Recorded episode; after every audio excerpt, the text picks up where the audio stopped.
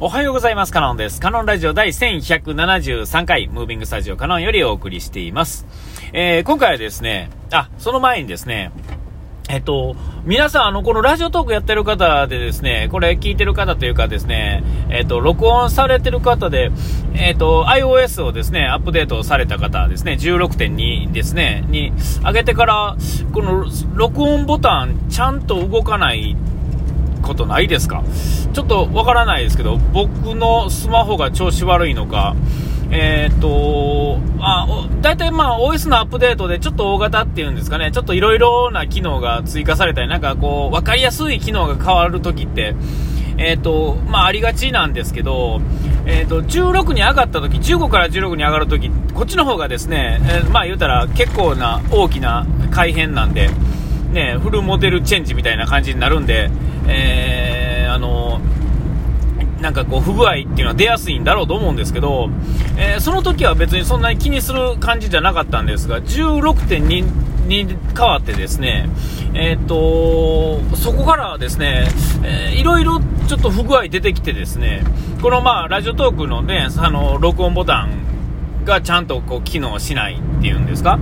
えー、そういうこともしっかりですね。あともう一つですね、あの、これはまあそもそもの故障なのかもしれませんけれども、えっと、カメラがですね、使えなくなったんですよ。えー、っと、アウトカメラっていうんですかね、あの、背面の方のね、メインのカメラ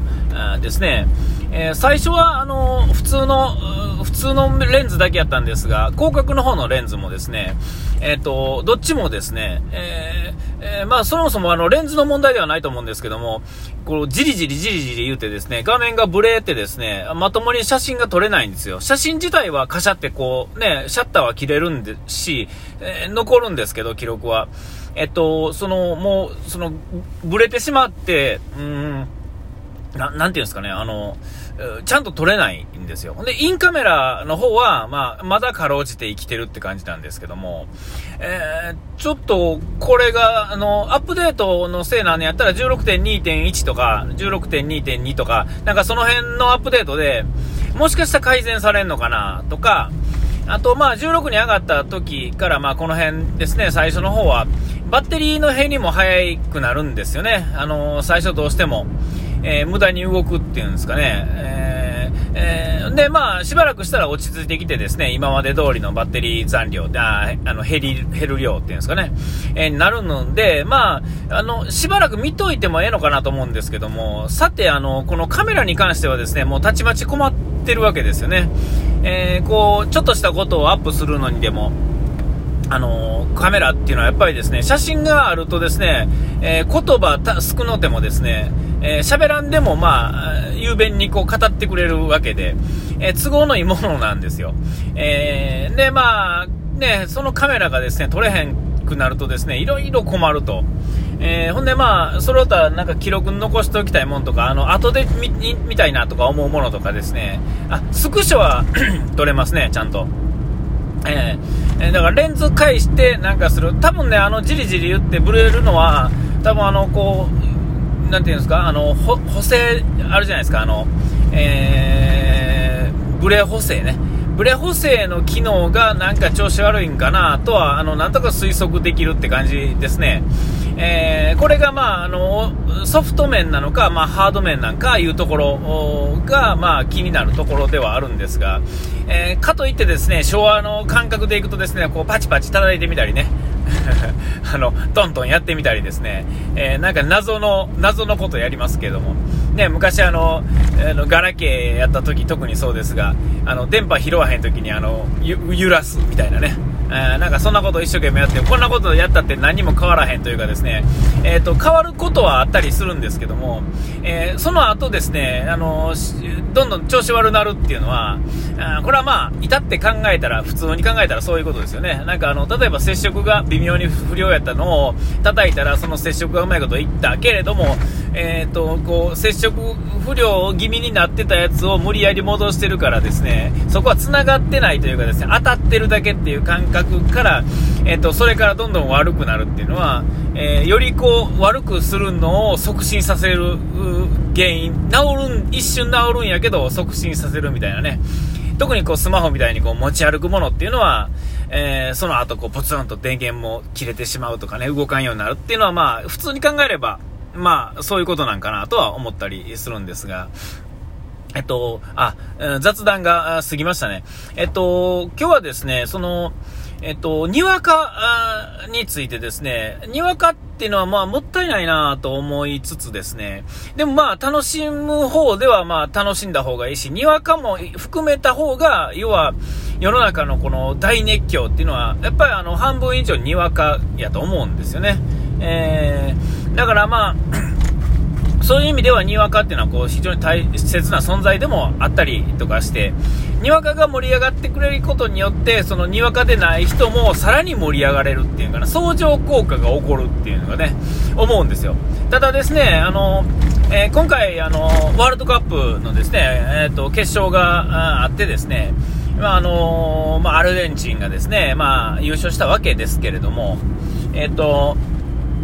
それに関して言うとですね、にわか、ただにわかなんじゃなくてですね、えー、さらに結果だけ見てにわかっていう、こう、最悪のパターンですね。ちょっとあの、まあ、仕事の都合とかもあってですね、リアルタイムに試合を見るっていうのは、えっ、ー、と、もう、それを見てる横で僕はもう寝るっていう感じやったんですよね。えー、子供はサッカーが好きですから絶対見てますけれども、えー、僕はもうあの、ちょっと次の日の仕事の都合上、もう朝起きて結果だけしか無理やなってな感じやったんですよ。で、え、ー、と、まあ、寝て起きて、で、まあ、あの、朝にね、えっ、と、情報番組でですね、それはもう、もう持ちきりですよね。え話題としてはね。で、試合もですね、もう抜群にいい試合やったわけですよ。